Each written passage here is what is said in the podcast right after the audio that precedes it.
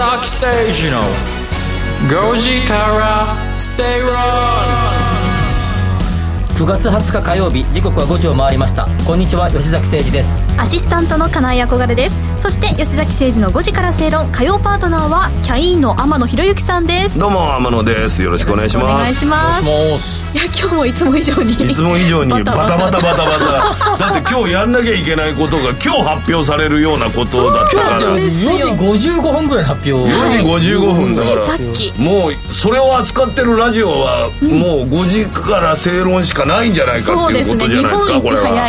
日本一早い。早いかもしれない。かもしれないぐらいにしておきましょうか。は いそうですね。で何なのかっていうことは今発表しちゃってもいいんですか？しちゃいましょうか、えー今日比べてみようのコーナーで説明いただくんですが、うん。先ほど発表されました基準地価についてですね。基準値これた確か令和4年4年の、えー都道府県地価調査っていうのがまあ正しい。これはもう全部が調べられて出多てるんですか？分そうですね。あのおそらくまだ見てませんけど、あのゆ夕刊はもうあ4時50分過ぎに出たんでまだやってないと思いますけど、大体夕刊とか朝刊は一面のところに出るわけですね。えー一面の右側ぐらい左側ぐらいで出たんですよね。それでみんなが知ってるようなところの地価がバーンって出たりとかするわけですか？そうです。何年何箇所ぶあの、なんていうの？このエリアは何どれぐらい上がった下がったとかものすごい上がったところとかうん下がったところをちょっと記事になったりとかあそうそうそうそうそううそうえーそうそう話題になったうわーもう吉崎さん一番気になるところじゃないですかそうですもうね。だってもう目がいつもと違うっていうかうん。いつも以上に真剣この原稿をこの後、明日明後日しあさってで書き続けるという。俺が週刊誌の袋閉じを開く時ぐらいドキドキしてる感じがありますよ。それと一緒にしないでください。なんでいやでも今あれですね。本当本当5時ジャストぐらいにこれ、ね本当上しかもあの吉崎さんがこう早めに早めにってことはないけどね、あのアプローチしてたらまだ令和3年のが出てましたもんね。ねそれはもう今ギリギリそれでだから最初のオープニングを差し替えようなんていうそうなんです話もあってよ。他のネタもねすごい生々しい話しますね。そうですよもうな全てさらけ出す。ご時世、はい。ご時世で火曜日はい。えそれにしても天野さん日経新聞に載ってたっていう。そうなんですね。土曜日の日経新聞見ましたよ僕も天野さん。僕はね日経新聞に載るような人間になりなりましたよ、えー。お母さん。お母さんありがとう。ね。あのあのれですね。本のコーナーね。レシピ本のね、えーこの番組を休んでいったそうですよ。ところの話ですけどね。どい自話だ。分の記事にもなったんでそっち選んで間違いじゃなかったなと。いやいやそんなことない番組を踏み台にそんなことないですすごい切ない写真も大きく出てましたよ。いやこれ以上私をいじめないでください。鎌田さんです。今日はねあの鎌田さんじゃないんですよ。あ違うんです。どれがあの出てくるんすごい全身黒ずくめの男が来てるんですよ。なんか。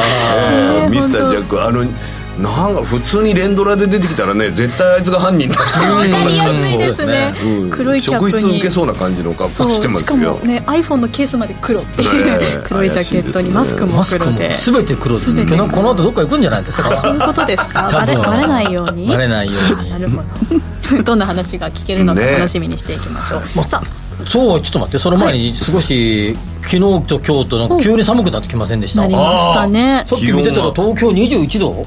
今20度ぐらい？久々に長袖21 20度ちょうどなのですよ。に湿度が高いからなんか変な感じで暑いのかなと思ったら21度だからっていうんで体に一番反応がおかしくなるというかね。まさにその通り。ですよねうん。一番なんかこう体体調崩しやすい時なんでね気をつけてね。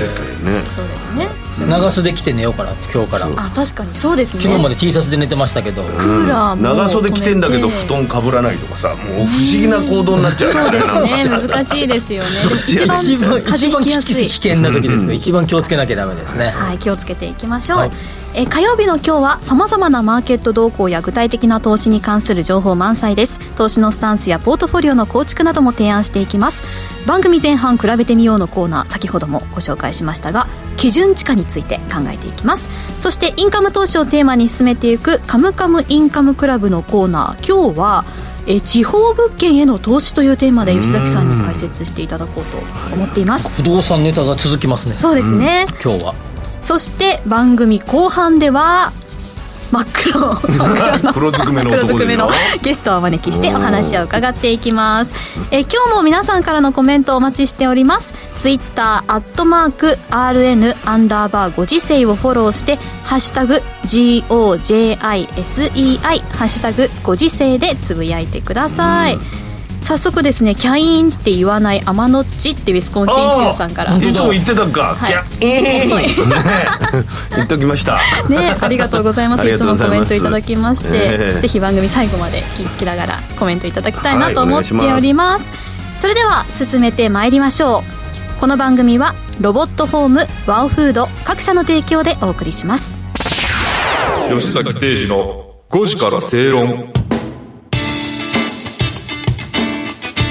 の時間は比べてみようのコーナーです。今日取り上げる話題は先ほど発表されました、ん基準地価についてです。今今見たんで今見て今すぐ解説しろってなかなかハードなそうですね。これは。ドキドキですね。は。一番贅沢なね。はい。うん。これでもちょっとあの8月のえっ、と15えっ、とね10、えーじゃあ24日だからえっとね地下ルック調査っていうのが出てて、はい。でそれを見てなんとなく予測つくんですけどもともと基準地価って、えっと、7月1日の価格時点、価格土地の値段っていうのはこの日でもって調査しましたよっていうのがあって、調査のそれが7月1日なんですね基準地価は、7月。で3月の20日ぐらいに出る工事地価っていうのが1月1日はい。の、えー地価なんですね、はい。そうするとまあお分かりの通りちょうど折り返し地点ですよ、うん。なるほど。なので結構そういう意味で、まあ、2つの注目。度はすごく高くて、まあなんなんていうかな1月年始のやつと中間みたいなのと、それぞれのえー地価がどれぐらい変化したのっていうので、えーこう見ていく中で、はい。えっとまあ、いろんなところでいろんなコメントをこれまでしてきたんだけど8月のその地下ルック調査なんかを見ててかなりいい数字が出てて、まあこいい数字っていうのは地価が上がってる上がってことでか？るそうですすね、はい、途中ですごい上がってるっていう数字が出てたんで、まあ多分今回のですね、基準基準値も、はい、だいぶ上がるだろうというような、えー感じで見てました。まあ、見ててどうなんですか？蓋開けてみたらですね、こう住宅地が全国、全国平均。うんはい。で、えーですね、の住宅地が31年ぶりに上昇。おお31る。年前っていうことは、えっと、バブルの1990年、はい、私が生まれた年が。90年、91年、年齢が割れてしまいました。生まれた数隠して31歳。あ憧れ生誕の年。生誕の年。年以来の、えー上昇に転じたということで、ずっと、ま上昇率がそのバブル期と同じぐらいの上昇。あ、いや、違う違う違う。うん。ぶりに上昇しあ上昇。そういうことか。あの全国平均でうんうんあの東京とか大阪とかあの福岡とかとか上がってますけど、日本中全部を鳴らした時に平均が上がったのが31年ぶり。住宅地では31年ぶり。そんな久々なんですそんなに下がってたってこと？0.1%そうですね。あの全国全体で見れば、はい、うん。三大都市だけで見ればですね住宅地は1%のプラス。おおでこれは去年も上がってたんで、えっと2年連続ですよね。東京や名古屋は、だけど大阪は去年下がってたんで大阪っていうかお大阪そうそうこれちょっとラジオだからこんな話もしてもいいかなと思うんですけど、国土交通省の土地絡みのデータって三大都市圏東京圏大阪圏名古屋圏って言うんですよ、はい。はいなんか変じゃないですか？東京大阪って言うと愛知ですよね。はいはいあ名古屋って名言うけど。古屋ですよ本当だ。ですよね。これね変です愛知県生まれの人ほとんどねどこ出身って聞かれたら名古屋って答えるんですよこれはね神奈川の人が横浜って答える現象と呼ばれてますけどね。そうですね。いやそっちの方が分かりやすいっていうのがあるのかな。だから東京圏っていうとですね、まあ、あの横浜とか含めた、まあ、いわゆる首都圏、う首都圏に2割首都圏みたいなイメージですよ、ね。広いんだもう名古屋は名古屋。名古屋県。だって大阪は2割関西圏っぽい感じ、まあ、ざっくり言うとですよ、はいはいはい。で同じように名古屋県っていうと、まあ、ざくっと東海地方の真ん中あたりみたいな、一宮とか、ああいうところも入るってことですね。あまあ、そういう意味合いでいくと、東京と、えー東京圏と名古屋県は、え2年連続で、えー住宅地も商業地もプラス。あ、で商業地は今年初めて、あ今年、去年はマイナスでしたけど、今年はプラスになりましたよプラスになった。ということですね。上がってるんだ。ということで、やっぱり、えー住宅地も商業地も、えー東名阪はですね、東京、大阪、名古屋はプラスというような感じで、結構去年よりもかなり上がりましたね。名古屋県、去年プラス0.3から今年1.6ですからね。これコロナ禍において地価が上がるっていうのはどういう現象なんですか、まず住宅地においてはですね、まあ、間違いなくマンションとかですね、まあ、えー戸建ても含め、まあ、基本的にマンションかな、大都市でいくと、の価格がどんどん上がっていますので、まあ、それが反映されてるということですよね。そういうね、結局ね。はい。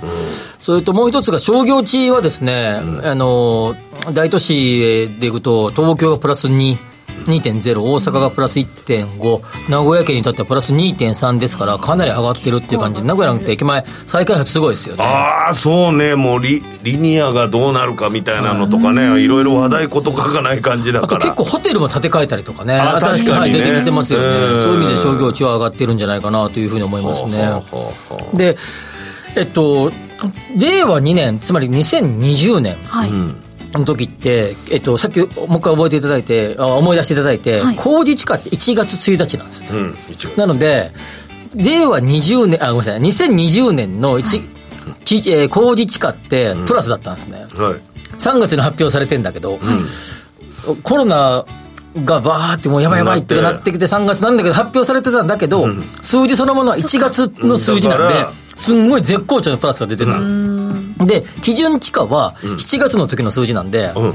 そうすると。結構落ちてたのね。落ちちゃうね。で、それから、えー去年、令和3年で少し回復して、今年はもう本格的回復に近いですね。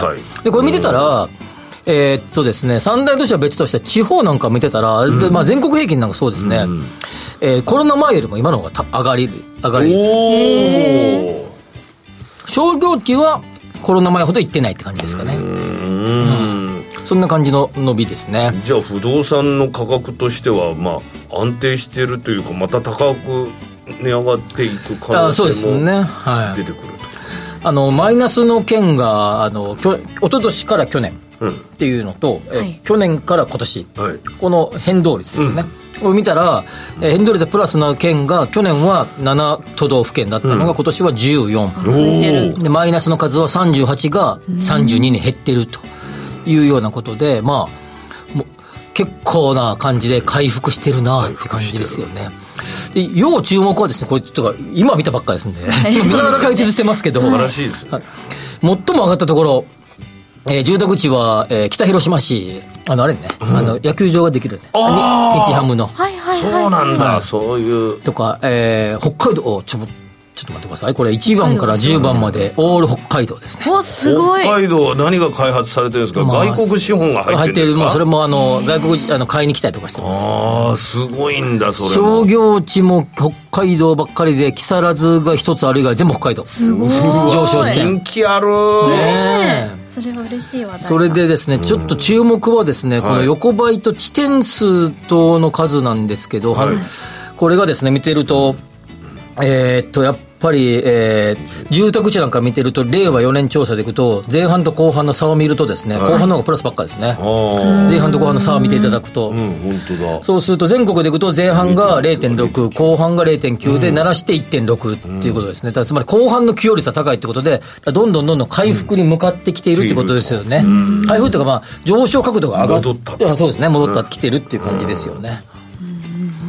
まあ、そんな状況ですが、ただ、あの、足元ではいろいろそろそろかって言われてる声も聞こえてくるんだけど、なんか数字だけ見てると、そろそろ感全然ないね。なるほど。プラスが多くて。このまま、なんかもうちょっとしばらくいきそうな雰囲気が、この数字だけ見てると、そんな感じはしますよね。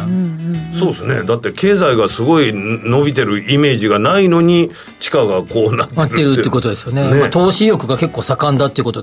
あと、注目は地方4市と呼ばれるですね、はい。地方4市って福岡、はい。あ西から行くと福岡、広島、仙台、札幌、はい。まあ地方4市と言われているところですが、えーコロナ前がですね、6.8で、今回は6.7、で 4%, 4台でしたので、しばらく。あまあ、コロナ前に戻っているの、角度が、角度がですよ、落ちてたわけじゃないですよ、上昇角度がコロナ前に戻っているっていう感じで、住宅地なんか見れば、コロナ前よりもはるかに、えー令和4年の方が、コロナ直前がですね、4.9とかですから、今年、あ今回6.6%ですから、すごいね。すごいですねすごいね。まあそんな状況です。商業地だけがあれかな。地方4市見ると、コロナ前よりか少しさ、あの、でもそれでも6.9%の上昇ですからね。まあ、あの、すんごい上がってるねって。そうなんですねすごい元に戻ってるねって感じですかね。都道府県別で見るとトップは沖縄県かな。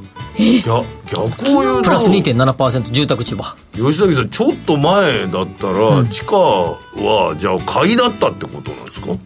いや。そうですね。そういうことですそういうことになるんですか、うん、まだいまだ行くと見た方が正しかったってことです。ああなるほどね。なんかバブル期以来のなんていうのを何回も踊ってたからそうですよね。もう下がるんじゃないかみたいなこと言ってたけどそっからさらにこんだけ見ると上がったってことこここ1年だけ見たらさらに上がったっていうことですねバブル期並みですねこれね。バブル期並みなんですか？ねえー今は買いじゃないって最後の言われてるけど。最後の上がり加減ぐらいのところね。分かんないの。だってこれで為替入って為替のこれで外国資本がどんどん流れ込んできたら下がらないですもんね。だからそうですねそうですね。うん。ちょっとで金利が今のままで日本国我が国が行くとするならばならば。こんな感じなんでしょうねしばらくね。じゃあまあね本当か分かんないですねいつがタイミングかっていうの。は、そうですね、まあ、そんな感じはしますね、まあ、ちょっと、えっと、今速報的に僕は解説しましたけど、はい。じっくり解説をまた改すごめていですよ。どっかでしてみたいと思い新ます、曲今聞いてその歌の感想を述べてるみたいなもんでしょありがたいです。ありがとうございました、えお知らせの後はカムカムインカムクラブのコーナーです。吉坂誠二の5時から正論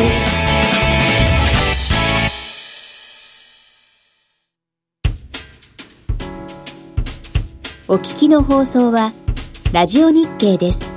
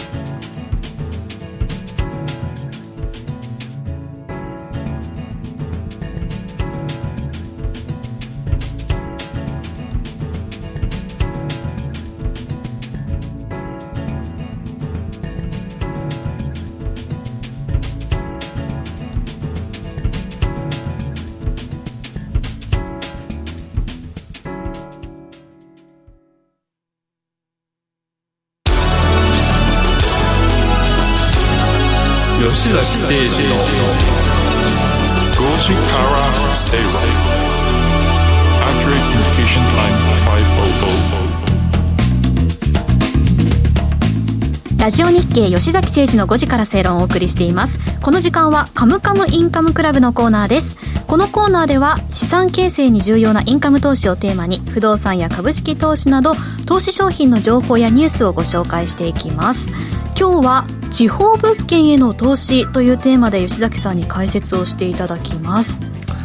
あの投資物件を、えーまあ、不動産の投資物件を選ぶときに、はい。多くの方々が都市部大都市を選びますそうよね、ですよね。まあ、その中でもあの東京あるいは首都圏を選ぶ方がやっぱ多くて、住んでくれる人も多い多いですよね、住宅なんかそうですよね、リーマンショックの前までは、はい。あの東名阪とまあ多少の差はあれどもですね、まあ、似たようなですねこう動きをしていたんですけど、はいはいはい。リーマンショックを経て、えーここ78年ぐらいの不動産投資がブームになってる時を見ると、まあ首都圏の方がいい先にですねこう下落していくっていうあのつまり、えー、と利回りが下がっていくつまり価格が上がっていくっていうような状況が続いてきて、はい。まあ、首都圏主導で、えー東京、えー、と大阪や名古屋ががついていくみたいな感じだったんですけど、まあここに来てですね、さっきち基準近いところで喋りましたけど、えーとどうですかね、えー2018あたりぐらいからかな、はい。まあ福岡とかですね、札幌さっき札幌、札幌北海道北海道すごかったですよね。あんな感じでこう遅れてですね地方4市だったり、まあ、名古屋だったり伸びてきて名古屋もすごく三大都市では一番いいありですよね。がとうございます別に名古屋代表してるわけじゃない。いいですよね。っていう感じで、やっぱある程度遅れて地方都市が来てですね、今なんかやっぱ主戦場になりつつあるっていうような感じですよね。東京なんかで見てもですね、えー、とそ城南エリアみたいなのが人気だったのが、はい。今城東エリアとか城北エリア、城西エリアっていうようなエリアに、えー投資物件のなんか一番、ねまあ、こう盛り上がり加減が変わる。変わっていくんですよね、やっぱりちょっとずつあの、まあ、例えば城南エリアに比べたら若干、えーっとなんていうかな下町感がある、ひえー上東エリアとか城北エリア城西エリアにこう流れていくっていうのもまあ同じで、まあ、真ん中から地方都市というか郊外に移っていく流れっていうのがあって、まあ、そういうところにですねまあ、美味しい物件というか、まあ、投資にしがいのある物件がまああると。あの昔多摩とかあっちの方がわーって盛り上がったりとか、そういう時あとは武蔵小山とかがすごい、らああやっていろいろ分散されてその時その時のブームが回ってるわけですか、そうですそうです、うん。まあ、基本的になんかあのこうえーっとねこううんなんていうの？渦巻きっていうのかな、うんうんうん。こうこうこういう感じ、真ん中から皇居の真ん中から下に降りて、こう右に行って上に上がっていく。東京はそういうイメージ。で中心街から南に降りてそれで下半時計左回転して。そう左半時計回りに回転していくっていうのがまあよく言われる感じで、えー、流れがあんだ。面はい白いっていう流ねれ。で、まあ、あの東京で行くとそんな流れ、はい、で地方だと地方で行くと,、はい。えー、と東京首都圏から、はい。えー大阪名古屋そして地方4市へとん、あの波及していくっていう流れがあるというようなことは覚えておかれてもいいんじゃないかなとも思います、でも一方でいくとですね地方4市がすごく投資物件として上がってきた時はですね、一昔前はですよ、え比較的サイクルが短かった頃は、地方がすんごい上がってくるとそろそろ東京とかでバブル弾けんちゃうかみたいな、落ち着くんじゃないかと東京は。始めんじゃないかっていうことをよく言われていたんですけど、今なんかそんな雰囲気、先ほど言ったそのままなくて、そうですね。ずっと逆に地方のが活性化してる感じがありますよね。ありますよね、うん。福岡、名古屋行ったら、すごい、すんごい工事してんなと思いますもんね。だから割高な感じがするんですか？それは都心が、そういうまあ、それもあると思いますね。あるし、はい。けど逆にやっぱりもっと地方が魅力的に映ってるっていうところなんですか？でこれまで一つキーワードは、地方都市の東京化っていうのがあって、例えば、福岡なんかでいくと、九州全体から福岡にこう人口が集まってきてる、はいはいで九州九州の中の東京ってことです。で北海道の中の、まあ、札幌だけじゃなくてあのさっきの恵庭とかいろいろ北広島とか出てましたけど、ランキングに、まあ、ちょっと郊外の住宅街ですけど北海道全体から、まあ、札幌周辺に、まあ、さっき名古屋県じゃないけど札幌県と呼ばれるような地域に人が集まってきているっていうことでそのエリアエリアの東京化が進んでいるっていうのが大きな特徴だと思いますね。日本中にちっちゃい東京がいっぱいできるみたいな。できるみたいな、まあそれが顕著なのがやっぱり札幌と福岡おーすごいがで名古屋もですね、やっぱり徐々に徐々にやっぱりそういう感じはい、そういう感じにやっぱり名古屋もともとすごく大きいですけれども、えそれそれとともにですね、長野のあ例えば飯田とか長野の下の方とか、岐阜の下の方とか、は三重県の上の方とか、はい。ほとんどこう名古屋にどんどん名古屋のはい、名古屋ザ名古屋化してきてるっていう感じで。あそういう傾向。一方で大阪は比較的散っててか大阪エリアは、京都神戸大阪。はい、大きいとこ結構散らばってるんですよね、まあ、そういう意味で関西大阪の地価の予測とか不動産の今後の投資の予測とか見てたらやっぱりちょっと伸びがそれほどでもない。あのですなんか神戸がね少し地価が少し安くなったみたいなことを聞いたりとかして、あんなす 素敵な住みやすいところがあって思ったりもするんだけどそういう分散、えーしてるからこそなんか伸び悩むっていう展開もあるんですね。神戸は特にですねやっぱり、まあ、僕もあそっち出身なんであれですけど、あのなんていうかな郊外にどんどんニュータウンを作っていって、まあ、株式会社神戸神戸株式会社って言われてた山を削ってそのやつを埋め立てて、六甲アイランドとかポートアイランドとかを作っていくわけですけど、まあ、そういうところに戸建ての家をどんどん建てていくわけです、今やっぱりえー、なんていうかなマンションで都心の真ん中にタワーマンションでみたいなのがまあ流行りじゃないですか、はいはいはい。そういう意味でやっぱ郊外の、えーニュータウン化してるところが、えー中心に出てくるまで遠いじゃんと。け結果住んでみたらちょっと大変じゃんっていう遠いじゃんと通勤に1時間かかんじゃんみたいな感じになってきて、まあ、若干苦戦みたいなところがまあ神戸のまあ特徴かもしれないそうかまあでもリモートワーク増えてきてそういうね場所でも。またね戻って割安感が出たらまた変わるかもしれない、まあ、そうすると福岡とかやっぱり名古屋とかはやっぱそういう意味じゃあのまだもうちょい、まあ、名古屋はどうかなって思いますけど福岡なんてやっぱりもっと。東京化がもう目立ちますよね。もっと東京化化していく。ってこと九州の中のの東九州山口県の中の東京化していくって感じがそうするとその流れを狙って投資物件も考えていった方がいいですよね、はい、移動する人が増えれば移動する方々の初回、最初の住宅ってかなりの多くが賃貸物件ですからね、あ賃貸住宅に住みますかはいはいはい。ら、そうするとそれを狙って、投資用の、えー賃貸住宅が広がっていくっていう、まあ、これは自然の流れですよね、需給のバランスですから。そう考えると周りのその年は過疎化じゃないけどそういうことがやっぱり進んでいっちゃうってことでも福岡のうんうん。周周辺はいいですよ、うん確かにね。もうもうちょっとこう広い範囲で見た、うん。あのね、そういうところは厳しいかもしれないですよね、やっぱりどんどん見てても、今回の近くあの基準地価なんか見ててもですね、えっと、福岡、九州エリア見てても、福岡だけ いいいいオレンジがいいオレンジがすごいいい、うん。ものすごく上がってますせみたいなのがなって、日本で一番上がっているところの一つですよね、福岡と沖縄が、あと大分がチャラぐらいでですね、それ以外はマイナスばっかり、九州すごいですね。明らかにはっきり東京化してますよ。はい。はい。地方物件に投資する際になんか気をつけるポイントっていうのとかありまあ、先ほど言ったように、まあ、地方物件は一つはもうとにかくそのエリアがその地域の中で東京化してるかどうかを見るということですね。それはもうインカムもキャピタルも狙える感じがあるんですね。はいそういうことです地価ね。でもしもえキャピタルが落ちてきた時もですね、ある程度のち賃貸需要は約束されますからね、まあ この東京化地方の東京化っていうのはものすごい重要な視点で、あの東京がない都市はなかなか大変じゃないですか。ない地域ね。ない地域都市というかじゃあ地地域ね、ちょっとエリアは言いませんけど、この辺とかね、とか言って、あれですけど、まあ、あのそうなんですよ。でも、でも、例えばですね、四国なんかあんまり東京化されたところないですけど、まあ、松山とかも、まあまあ、あれですけど、ただ岡山とかにこう人が、おあの電車つながってるじゃないですか、あの瀬戸大橋で、はいはいはい。とか、まあ、広島あたりに行かれる方が多いというふうに聞きますね、広島地価が上がってますもんね。そうか。さっきあのねあ地価、広島上がってないか、あんまり。競技場だとかやっぱりその橋ができるとかインフラなんてのはもう地下にもう直結するわけですね直結するわけですねやっぱりさっきのあの中国や四国エリアは、ここだっていう中心街がなかなかないね岡山も強いし、広島も強いし松山も強いしみたいな感じになってくるからそそうすると分散さっきのね。そうそうさっきの分散タイプになってくるということで関西なんか見たらよくわかりますよね。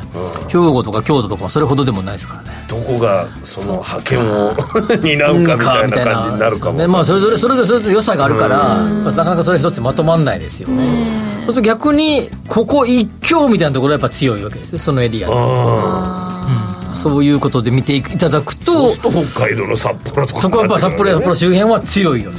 明らかにこうね北海道のこうね ああいうそういう地域と比べて大自然ね。松山千春さんが歌を歌ってそうな地域ばっかりじゃないですか。なんか大地がどうのこうのみたいなとこ多いですから人口よりその中の牛の方が多い地域そんなことはないと思いますけどね。で、まあ、そういうことを考えたときにですね、まあ、えー地方物件の選び方っていうのはやっぱり東京化してるエリア。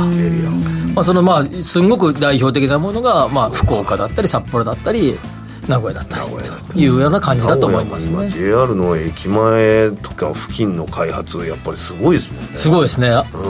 あと、名古屋なんかあれですよね、なんかあの、栄と VS、えー免疫。名駅感じありますね。境がちょっと押されてますからね。今ね名そういう名駅ががバーってきて、なんか今度それは出てたけど。何が違うんですか？やっぱりね、なんかね、さい最初はやっぱり栄がやっぱり中心街だったんだけど、意外にあのテレビ局だなんだか、はい。駅駅の方にできたりもしちゃって、名駅の JR 方に。名駅の方に、はい。でやっぱ名駅が今盛り上がってきてんだよね、開発が、うん、どうなっていくかっていうのはねでも免疫でもマリオットとかホテルもね、新しいホテルも。でもキャッスルはちょっと遠いけどね。あでもいやいいホテルってかつて名古屋ってあの栄ばっかだったんで 確かに、ね、観光とかもそうでしょ、ん。でもどんどんそれが変わってきて、これからやっぱりそういう状況変わるかもしれないですね。まあ。最も外国の人が来てくれないって言われてたからね名古屋ね。観光でね。あの仕事では来るんでね。うん。観光で来ない。そうなん美味しいアン美味しいもパンがあるのに。のあるのに。天野さん買ってきてくださったアンパン。ねそうなんですね。そうなんです。いろんなそういう状況を見ていただくとこれ面白いなっていうような感じですが。なんかファッションの流行りみたいにこういろいろブーム変わっていってまた一周回ってこれが流行るとかここが流行るってこともあり得るあそれはでもあり得るかもしれない。あの例えばあのなんていうかなあのい東京で下町みたいなとこあるじゃないですか、はいはい。あーのそっかなんだっけ、えー、い何せ屋根線。ああありますね。ああいうようなエリアとかね。うん。一昔前に、まあ、文豪が夏目漱石とか、まあ、草加式が住んでましたみたいな地域ですよね。住んでたかどうか知らないけど、ねレトロな雰囲気とかね、流行ってますもんそういうのねが流行ったりするんだけどただですね、あの投資用の不動産賃貸住宅の投資においては、まあ、新しくいいトレンドの方が狙っていく方がまあ狙いやすいですが、ただ一方で分譲マンションが多い地域と賃貸住宅が多い地域っていうのはありますから、まあ、そういう意味でも、まあそのなんていうかな新規流入の人が多いような、まあ、それは東京化っていう言葉を僕は使いましたけど、まあ東京化っていうのはそういうことですよね。さらに人が集まってきてるようなところを狙うと。狙っていくっていうのがまあ王道だと思いますね、今まだ来てないけど今後来そうなところとかって今注目しているところとかってあるんですか石崎さん。いやどうですかね。東北付近で言ったまらあ仙台ね。やっぱり仙台が。ただやっぱり東北ってちょっと距離があるんですよね。ああそうか。やっぱやっぱそれぞれ距離があって。あとまああともう一つは東北は東京に行くんだよね。ああそうかそうですそうです。みんなね。みんな東北東北出身者の方々はね、あの結構東京にいらっしゃる方多いですから、そうするとあと僕はもう一つはあの新潟とかねそうか。出てくるところが一択になっちゃうわけですね、択愛知に行くか大阪に行くかっていうあまた福岡に行くかっていう選択じゃなくて東京から出てくる時やっぱ東京ってあ東北から出てくる時東京に来るからね。そうそうそうそうそう大阪に行く人多分いないと思うんですよねあんまりね。新潟はどういう意味で新潟は多分ねなんかあの地方のやっぱりこう多分拠点地として、うん。まあ、いろいろ一時期あのプロ野球の球団も移そうかって考えてたところもあるぐらいですからやっぱこのエリアにあんまりこう拠点地がないですよね、できてきてもおかしくないと思いますけどね、なるほど。今後どうなっていくのか注目していきましょう。今日はリアルタイムな数字をもとに解説していただきました、はい。あありがとうございました。今日取り上げた内容に関しましてはインカムクラブと検索してホームページでも確認してみてください。お知らせの後はゲストをお招きします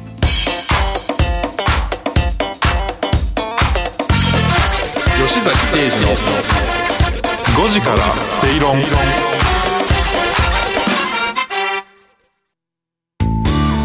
不動産 DX を推進するロボットホームは DX 統合支援サービスとして IT を掛け合わせた不動産開発や運用経験を活用したさまざまなサービスを展開しています。その中でもレジデンスキットは不動産オーナー入居者管理会社など不動産に関わる全ての人のための IoT を活用した新しい形の賃貸経営プラットフォームです。入居者には IoT を活用したスマートな暮らしとサービス。オーナーや管理会社には連絡や煩雑な業務を簡単に一元管理できるシステムを提供。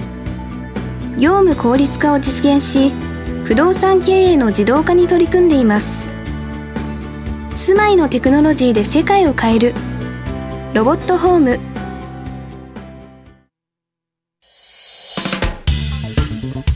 お聞きの放送はラジオ日経です。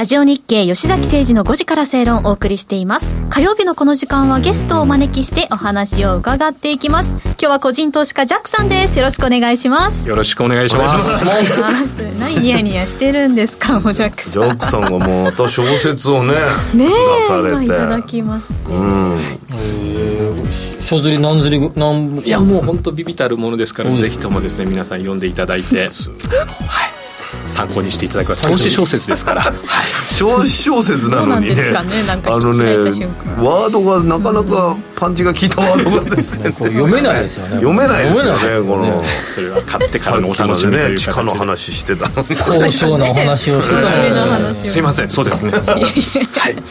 今日はジャックさんには何の話をしてもらうんですか？今日今日私が言うんですか分かんないですけどなんか長期とか分散とか積み立てのなんかそういう資産形成のところというところで伺っておりますが、なるほど、そうですかそうですか。伺っております。長期投資とかって、結局じゃあグロースに突っ込んで、10年20年とホールドして。そうですね。そんなイメージですか、うん、でもなかなかやっぱりそれだけで資産形成ができるかっていうと、うん、なかなかやっぱ難しいと思うんですよね。こうねあのアベノミクスの時みたいにこう日経金が上がっていく過程とか、うん、まあ、ここ最近のアメリカの株みたいにこう上がっていく過程だったらいいんですけどじゃあここから今からやってどうするんだとか、あとよくあのうちのじっちゃんとかもいいんですけど60とか今から積み立てしてもどうなのかねなんていう、そうそういう相談受けたりとかしてみたいな、やっぱり長期とあとやっぱり短期で取れるところは取っていくって、やっぱ並行しないと、なかなか長期一本だとねやっぱ5年後10年後ってわからないですから、長期僕でも計画的長期投資結構好きであそうですか。これいけそうだっていうのを結構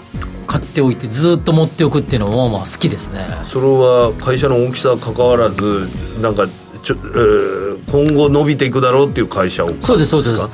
これある人があのある方があの社名は言いませんが、あ、る、えー、そのなんていうの、うん、あのあの宅配系の,、うん、あの会社、はい、あのをを、うん立ち上げて何年か後上場したすぐぐらいから持っていて、うん、20倍ぐらいになったっていう。うわすごいですね。今のあのウーバーイーツの競合社、はいはい、みたいな会社で。テンパーガーじゃなくて何ていうんですか、はい、20倍は。すごい、ね、そういうのもあってなんか結構そういうの聞いてると、はいそれ人は500万ぐらいが今だから1億ぐらいって言ってましたもんね。ええー家帰もうその全く 全くその会社が上上場して、なんかよう分からんけど将来来るかもねって思ってちょっとだけ買ってたみたいな。なんか長期のその保有ってところになると結構でも株価とか見ちゃうと、こうね上がってればやっぱり利益確定したくなっちゃうし、下がっちゃうともう買いますかもう我慢できず離しちゃうっていうのは、逆にあの見ないんですか吉崎さん僕はやっぱりこれとこれとはもう見ないでおこうっていうのを、もう何銘柄かぐらいはもうそれだったらあり。それである程度配当もいいところはそう配当もいいところ。はい、それは絶対こう何銘柄かはもうもう絶対何も考えずに5年後10年後に期待その一択でっていうのは僕は好きですね。すごい。ですね。じゃあもうその1銘柄にガツンと調べ上げて。いや全部全部いかないですよ、うん、まあ、そんな額は入れずに、はい勝負してみたいなっていうのはありますね。ね。だって500万が1億になる可能性があるわけです。そうなんか多分、うん、あの 10%20% の儲けを積み重ねていったら結構重な利益が出ることはよく分かるんですけど、はいはいはい、10%20% の儲けってなんか100万が110万みたいな感じですから、それがどんだけ嬉しいんだみたいな感じがあって。いやいやもうさすがですね。いいですね。どっちも夢みたいなもんだよね。いやだからそれぞれのいろんな投資スタンスがあってもいいと思うんですよ、はい、そのパターンもいればでも本当ちょこちょこちょこちょこいじる人もいるじゃないですか。はいはいはい、もう20%利益したらもう,、もう何も考えずに20%とか10何パー超えたら絶対売るっていう自分でねしてそういうやり方もだからね好き嫌いもね多分その辺好みとか自分の性格がすごいやっぱりこういうのは絡んでくるんじゃないのかなっていうふうに思いますね、この自分の読みが当たった時の喜びっていうのはまたねそうですね。ちょっと格別なねジャックさん見ちゃう？やっぱ見ちゃう気になっちゃいます。見そうジャックさん。あとやっぱりこうなんかののノイズっていうと失礼ですけど入ってきちゃうんですよねいろんなこと SNS とか雑誌とかでも。すごいなんか日経新聞とか株価が入ってるとか高決算とかも見出しに出てきちゃうじゃない。ですかあじゃあこれ以上飲みないだろうって言っちゃうんですね。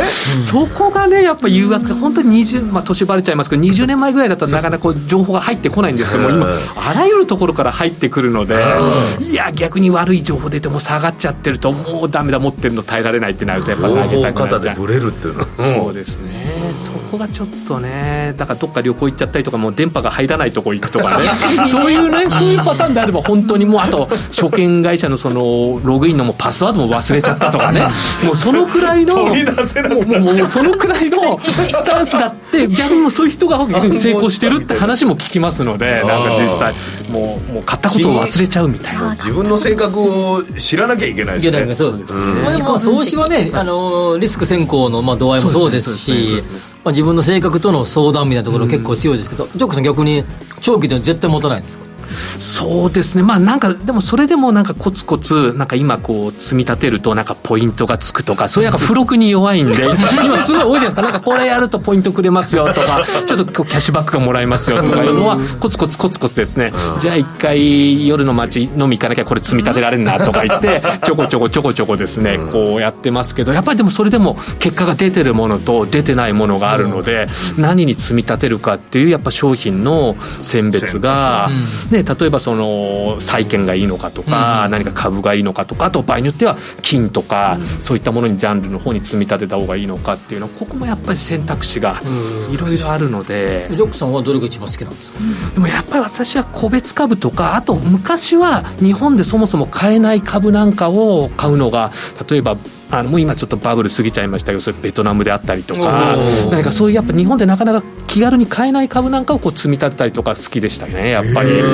あとやっぱりこう日経金が今いいので何かこういつか下がった時に金の価格は上がるんじゃないかって言って金の、まあ、ETF とかそういうものを積み立てたりとかそういうのがするのが結構変化球的には好きですねやっぱり。本当に固めですよ手堅いですよ。そうですね。やっぱりその分ねあの個別株でガチャガチャやっちゃって。でもそういうのが大体まあ日常茶飯事ですから。だからそこを抑えるべくところは固く抑えといてわちゃわちゃするもうここだけは抑えとかないとねあのねあの配偶者とかに胸ぐらつかまれちゃいますから お前何やってんだってねもう。そういうのはありますので。金の ETF とかねでも長期的にやってる人めちゃくちゃ儲けてる、ね、やっぱりこう上がってますしやっぱりなんかね何かあった時にっていう時にやっぱ非常にメリットがあるのかなっていうふうに今今ありますからね。今気軽に結構買えますからね、うん、金の ETF は僕はあの、うん、某果実シリーズを結構買ってましたけどはいはいはい。バーって来た時にすぐって大損大損じゃそう損はしなかったけど、うん。ね、なんで粘れなかったのかなっていう。なんか僕のよかったんですね。よかったいい感じ。ここぐらいかな、でもさなんか僕はすごい思うのは企業でこの業界でこう成長しそうだなってのは分かるんだけど、はい、金ってなんか、まあ、言うても物じゃないですか。ものでこれになんか愛着分からないから、うんまあ、ちょっと上がったら利益したいなと思うんですけど、ね、企業ってなんかここれ来そうだとか、今後こうなりそうだなと思う人、人が動いてる感じがね感じが、ね。うん、金ってなんか動いてないもんね。そうですね。ただもうタイミングで消費税が上がる前にちょっと金買ってみたりとかそうするとそこの税金のねところの、はい、あのメリットがありますので、いろいろそういうふうに見たりとかしますしあとやっぱり株自身がやっぱ調子悪いってなると分散っていう意味ではやっぱりあの不動産投資であったりとか、FX 投資であったりやっぱり私なんかもうリーマンショックの時に全部株がちょっとどれも厳しくなったんでここで初めて不動産って形である意味分散っていう形で走ったっていうところありますので。あ積み立てとかもしてるんですかジャックさんえー、っと積み立てはですからあのまたもう何でもあのおもちゃの付録と一緒なんですけどポイントがつくっていうことでなんかそうするとあの、まあ、どうでもいいと語弊がありますけどもなんか ETF とか日本のその債券とかでちょっとずつ5万とか3万とか積み立ててっていうところはやっぱそこはもうやってますね。持ってる商品の数半端なくないですか。でもそれだけ今増えたっていうのとやりやすくなったっても昔ねやっぱりこんなことありえなかったですから、この積み立てとかあとこれだけと気軽に買えるってもう手数料だけで結構お金かかってるのが今ほとんど手数料もかからないっていうところが多いのでだいぶそういった意味ではあの恵まれてるっていう環境かななんていうのは思いますね。おまけもついてくるわけですそうですね。どこさん昼間の仕事ちゃんとしてます？一応ですねあのきちんとしてます。はい 一応してるんですはいもう昼はもうほとんどもう3分で食事した後はずっとバー見てますけどみたいな。そうなんですね。やっぱりそこの昼休み勝負なんで。もうもうもうですね。朝も寄り付き前を。そうですね。やっぱそこでそれで今もう何でもこうネットで注文入れますので、あとそれで情報もいろいろ入ってきますので、そういったやっぱ時間の活用っていうのもやっぱり投資にはやっぱり、うん必要かなっていうところありますね。昼間のジャックさん追ってみたいね。どれぐらいのスピードで何食べてか時間かかるもの食べないでしょ。いやもうちゃんそうですね。もうだから体には悪いからそれがねいいくつかダメージには来ちゃうんでしょうねやっぱね。それ投資的には悪いね。体への投資がね。まああとやっぱりねその昼こう恐る恐るねこうやっぱ初めてそのスマホとかでボード見て、あちゃーってなる時もあるしよっしゃーって時もあるのでそれはもう毎日こうね投資のやってる日はこう見てるっていうのあります。あと時間の分散もやっぱりしてますね。やっぱりあの夜とかだとアメリカ株がどう動くかっていうのもあるし、その引けとかねそのやっぱりそういうそこでちょっと使い分けるっていうところはちょっと意識してますけどね、ずっと考えてるんですね。うん、多分だから好きじゃないとやっぱできないでしょうねやっぱね。あとそれで多少なりともちょっと結果がついてくるからこれ何やってもダメだってなると多分結局もうじそれこそ時間の無駄になってしまいますから、はい 今はどうなんですか？いい感じなんですか？いや今難しいですねやっぱりね。非常にここから上に来るさん的にはこれ日経平均どうなってくるんですか？ここから。ね、なかなかそれが分かれば多分私この場にいないとは思うんですけど。ね。ね一回3万ねブレイクしてほしいなっていう願望はありますけどねねやっぱり皆さんね買いポジションの人がね多いわけですから。あそれがドカンと一回下がった時にドンって入れてみたいっていう願望もありますねやっぱりね。それみんな持ってるんですみんな持ってるすいません誰もが思ってたありがとうございました、本日は個人投資家のジャックさんにお越しいただきました。ありがとうございました、はいありがとうござあいました。お聞きの放送はラジオ日経です。